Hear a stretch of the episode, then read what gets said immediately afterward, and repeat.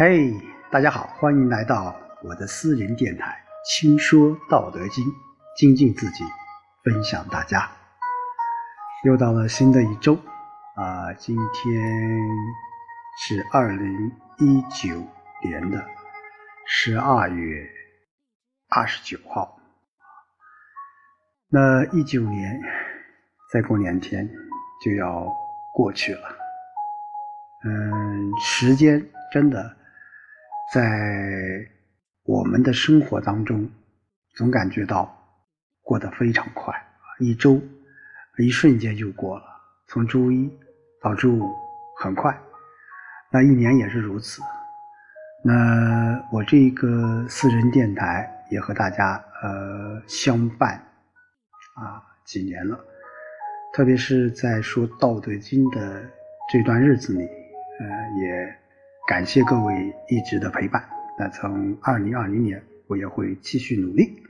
好，今天我们继续和大家一起来分享《道德经》的智慧。今天我们来看第六十二章：道者，万物之奥，善人之宝，不善人之所宝。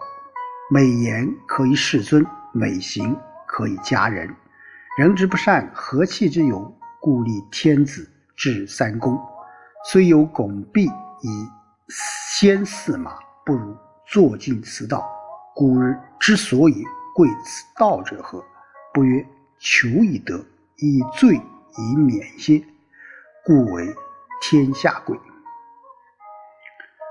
好，在这一章，老子啊就说到了道的重点，说道的可贵啊，说道是万物。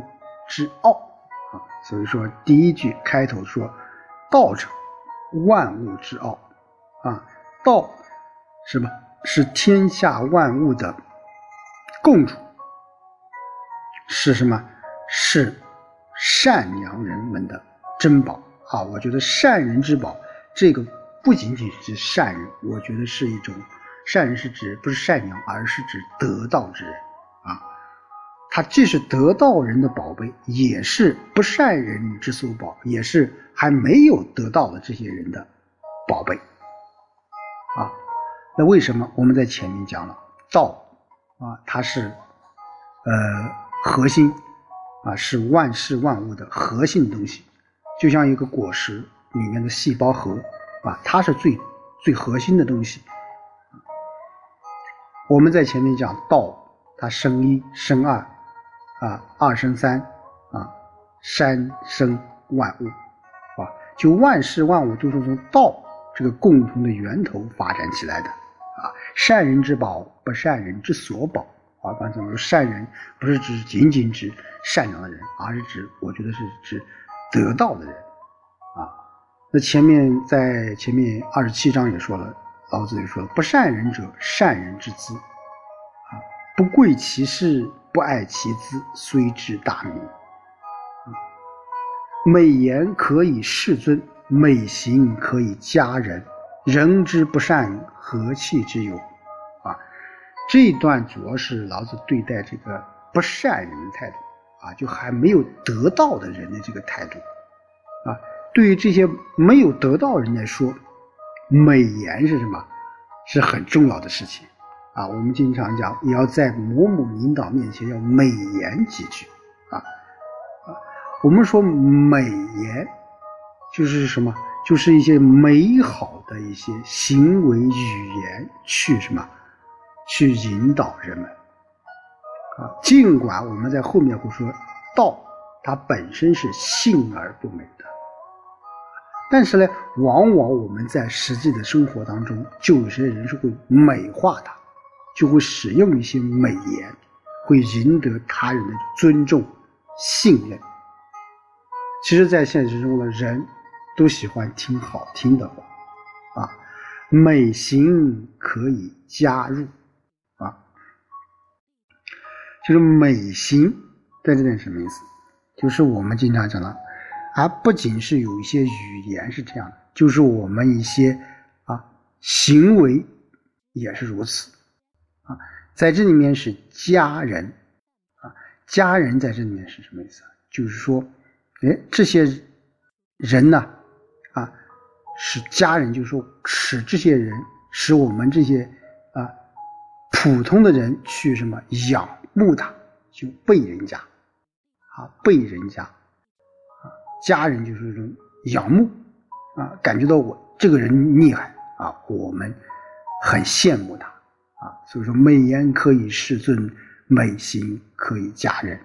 人之不善，何气之有呢？哎，在这里面，老子又提出了一个非常非常呃重要的一种理念啊，就是说，你无论你是得道之人，还是不是得道之人，道仍然是万事万物的这种核心啊。你只要遵循道的这种教化啊，就算那些还没有得道的人。也可以被感化啊，什么啊，走上正道，这就是什么？人之不善，何气之有呢？啊，何气之有？我们在现实生活当中，我们对一些啊叫不善之人，往往是什么？是采用一种啊丢弃甚至鄙视的一种态度去对待他人啊，这种是错误的。老子在你们说说啊，人之不善，何气之有啊？故立天子制三公，虽有拱璧以先驷马。啊，故立天子制三公。啊，那么我们知道啊，无论你是当了天子，还是三公啊，周周朝时候是吧？太傅啊，还有这个呃太师啊，以及这个呃太保。啊，太师、太傅、太保，啊，三公，啊，这周朝是三公，啊，就说你是太，你是天子，啊，你是三公，啊，虽有拱璧以先驷马，拱璧是什么？就捧着这个玉，啊，捧着这个玉，啊，以先驷马，啊，驷马，我们说君子，啊，叫驷马难追。啊，就是诺言啊，我们要讲究这个诚信啊。驷马就是四匹马啊，拉着一个人，这在周朝春秋时期是一个非常重要的一个一个一个仪式，一个帝王才能享受到这种仪式啊。所以说世俗的这种功名富贵啊，哪里能和道来相提并论？不如坐尽此道啊！你搞这一些东西啊。啊，拿着这个美玉，或者是做着这个啊啊呃非常华丽的这个外表的事情，你还不如怎么样？不如用道去啊去说服别人啊，就是说你在这个地方位置啊，就充分的说明了道比那些美言比比那些美行要好得多啊。所以，就算是帝王的尊位、三公这种俸禄，啊，再加上这些稀世珍宝和驷马称驾这种厚重礼仪，也比不上你真正投身于道，啊。所以最后老师说，古人之所以贵此道者何？不曰求以得，有罪以免邪，故为天下贵。哎，就古代人他为什么会重视道呢？啊，为什么能重视道？就为什么自古以来是道为贵呢？它原因在什么地方？啊，一个怎么样？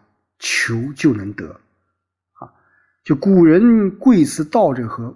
不曰求以得。当然，这个求以得不是说我们简单的理解，啊，我只要啊。有求，他就会给你。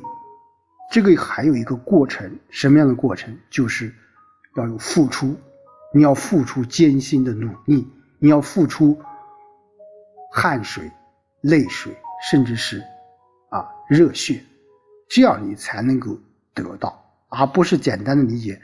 我们只要求，那有求必得啊，不可能的事情啊。我们都说，大多数人都喜欢财物。喜欢财物对于普通来说本身并不是什么坏事，对不对？我们说君子爱财，叫取之有道啊。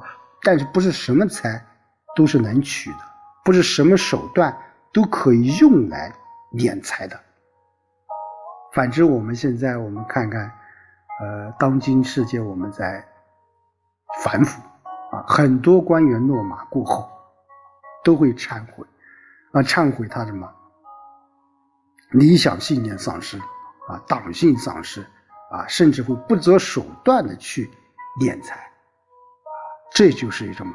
这就是一个错误了。那么第二个就是什么？有罪以免刑。有罪能免啊，这个罪啊，并不是说我们犯罪了，而是是什么？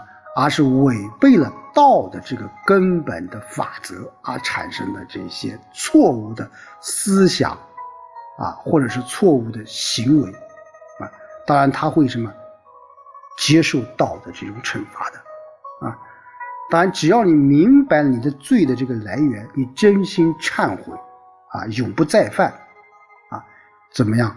我们就会通过这个道的方式去补偿，所以最后怎么样也会消除这个罪，进而你会得到的。